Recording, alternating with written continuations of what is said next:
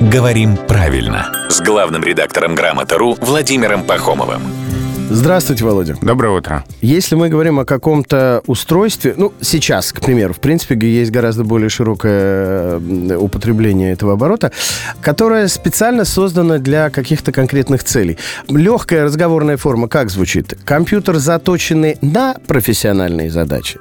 Это же не жаргонизм, это такое, ну, обычное, обиходное.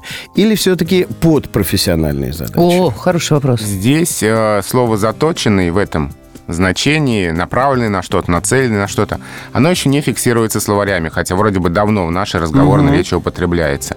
То есть здесь, в общем, нет правильного варианта и неправильного, здесь еще не сформировалась норма, не закреплена в словарях. Ну, то есть здесь хотя бы можно не тормозить. Как сказал, так и сказал. Да, здесь, с одной стороны, в буквальном смысле, заточить какую-то деталь под что-то, а, но, с другой стороны, здесь влияет фраза «направленный на», Или «нацеленный на». Надрессированный на, вот я еще тоже подумала. Да, Там же именно да, вот так да, употребляется. Да. То есть буквальное значение слова и то переносное, в котором оно употребляется, здесь подсказывают нам разные конструкции. Угу. И поэтому эти варианты конкурируют в языке. И пока, пока ждем. еще, да, пока ждем, как как угу. в итоге и устаканится? Ну вот как только устаканится, мы, я думаю, оперативненько это выясним у главного редактора «Грамоты.ру» Володи Пахомова.